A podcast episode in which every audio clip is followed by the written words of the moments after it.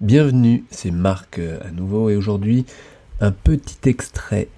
Je l'ai promis à des musiciens qui voulaient avoir un aperçu sur simplement l'anatomie de la langue en 3D. Donc voilà un aperçu de l'atelier sur la langue.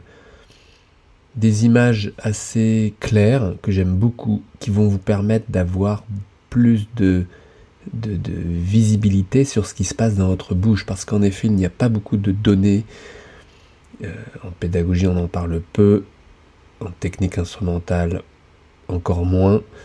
La langue est un ensemble complexe, assez simple, mais qui, en effet, est d'une complexité lorsque l'on rentre dans les noms des muscles. Alors, je vous donne quelques noms juste pour avoir euh, une idée, mais le plus important, c'est de comprendre sa fonction, et sa fonction est déterminante parce qu'elle est un rapport central dans cette euh, bouche en rapport avec la mandibule, avec le non-serrage des mâchoires, avec le non-serrage de la gorge, avec la ventilation, avec le masque évidemment. La langue est déterminante dans la liberté et ce que vous appelez vous la souplesse du masque, l'endurance de vos lèvres et euh, toute la fonction que vous exigez dans cette région qui est finalement peu visible et en même temps magnifique. Regardez les images, elles parlent d'elles-mêmes et si vous êtes intéressé, vous avez le lien juste en dessous. Profitez-en. Bonne journée. Ciao. Passons maintenant et revenons sur l'anatomie musculaire avec cette belle animation 3D. Nous allons enlever quelques muscles comme le masséter pour dégager un petit peu ce visage et voir ce qui se passe dans la cavité buccale. Donc le masséter, c'est le muscle de la fermeture de la mandibule. Le masséter profond que l'on enlève également le possier du cou. Alors on est du côté droit, le possier c'est vraiment le muscle superficiel du cou qui vient s'insérer sur la mandibule également. Et puis les muscles du masque qu'on va enlever, l'orbiculaire de la bouche, le sphincter, hein, qui est le muscle antagoniste de tous les autres petits muscles comme le buccinateur en profondeur, euh, le risorius, celui qui sert à tirer l'angle des lèvres, à rire, l'abaisseur de l'angle de la bouche, l'abaisseur de la lèvre inférieure, le mentonnier, donc tous les muscles du masque, et puis au-dessus, alors le grand zygomatique, euh, l'élévateur de l'angle que l'on enlève également, le petit zygomatique, l'élévateur de la lèvre, le releveur nasolabial, le nasal, portion transverse, le nasal, portion alaire, et l'abaisseur du septum nasal. Voilà, je les ai à peu près tous enlevés. On va enlever maintenant la mandibule. Il va rester donc les dents à enlever pour voir ce qui se passe dessous. La troisième molaire, la deuxième molaire, on les enlève toutes. La première molaire, on arrache. La deuxième prémolaire, la première prémolaire, la canine, l'incisive centrale, l'incisive latérale. Et je pense que j'ai tout enlevé maintenant. Et on aperçoit cette langue, magnifique langue,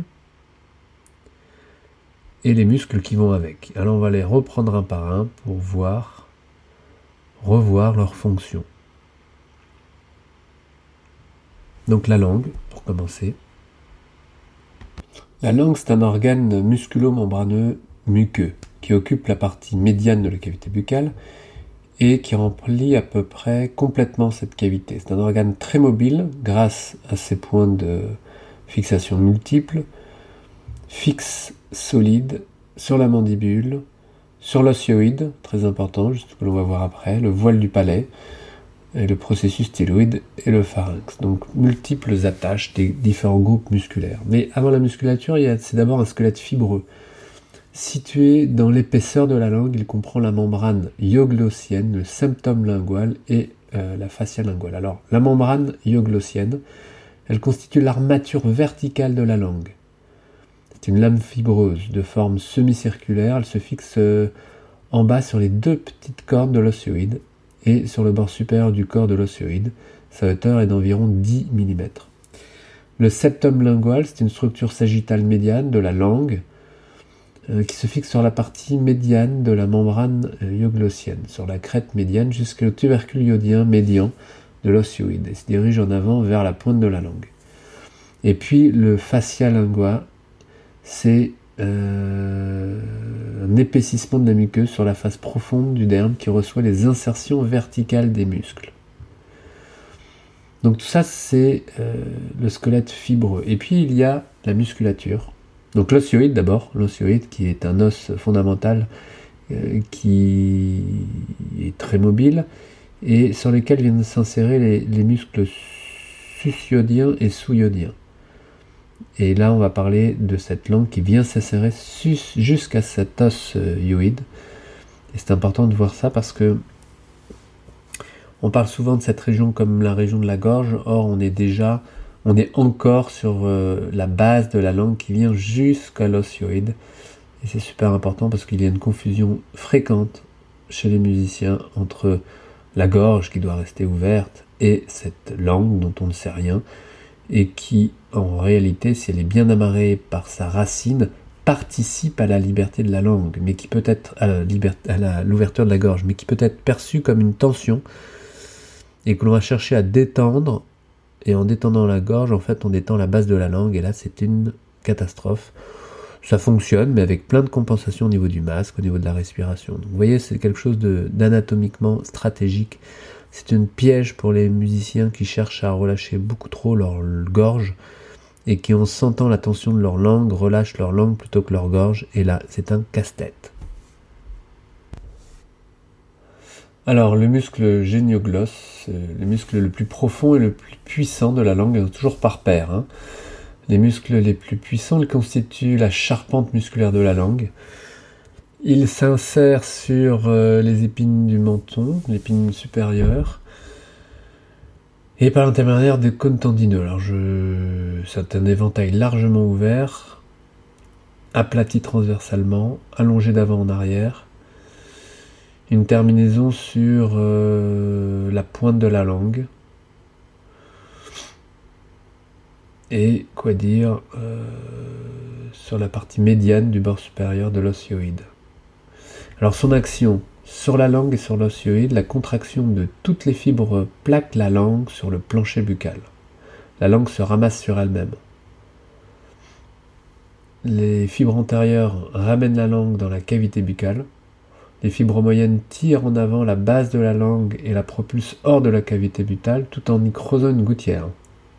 Et les fibres postérieures élèvent l'osioïde et portent la langue en avant en la raccourcissant. Donc c'est un, muscle vraiment important. On va retenir euh, le fait de plaquer la langue vers le bas. Je pense que c'est le plus important alors le yogloss, c'est une lame musculaire quadrilatère, aplatie transversalement, qui s'étend de l'osioïde à la face dorsolatérale de la langue. Donc il y a trois chefs également. Euh, bon, je, les détaille, mais euh, le corps de l'osioïde jusqu'à la base de la grande corne.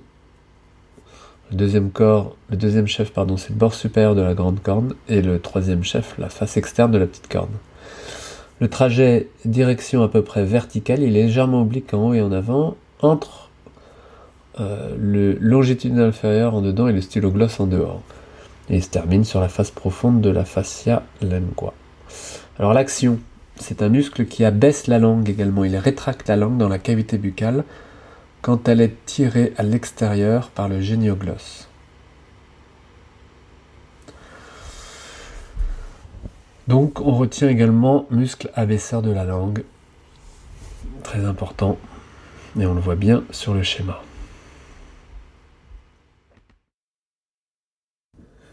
Alors le muscle constricteur du pharynx, qui a plusieurs euh, fibres, là c'est le constricteur moyen, il appartient à la couche circulaire externe des muscles pharyngiens.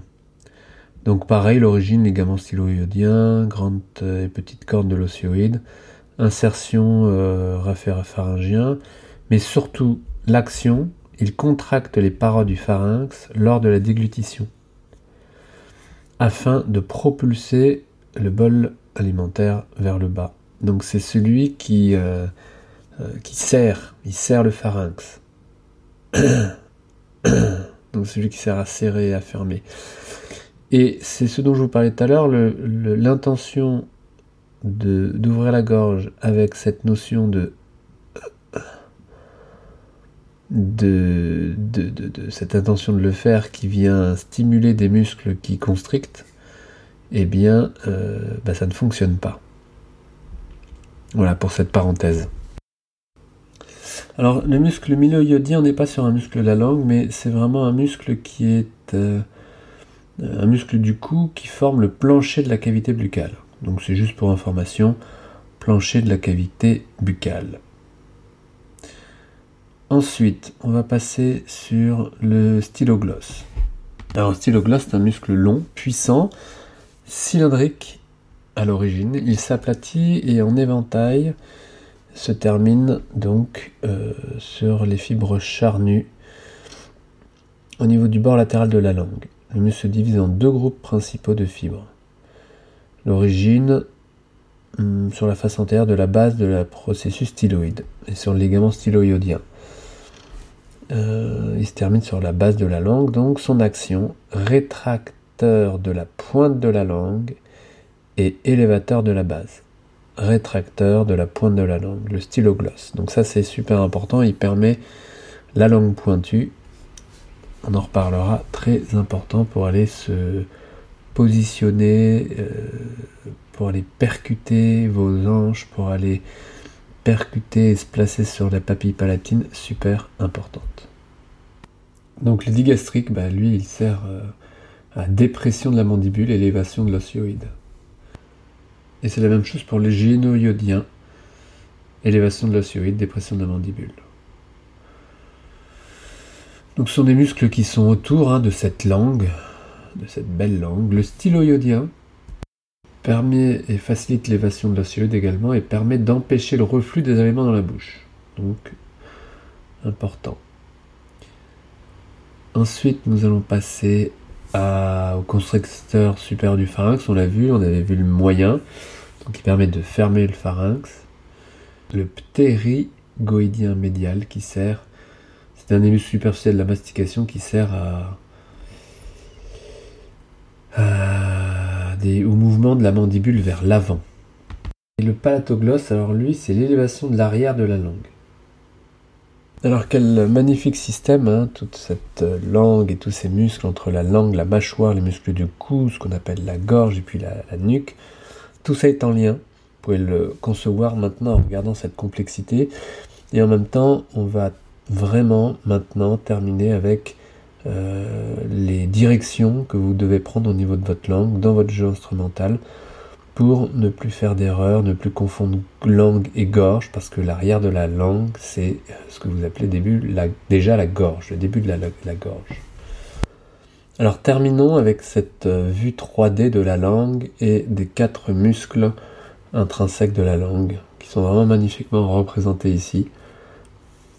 Donc la pointe de la langue hein, sur votre droite, et puis le géniogloss, donc qui plaque la langue vers le bas, l'iogloss, le stylogloss et le palatogloss. Donc les quatre muscles intrinsèques de la langue.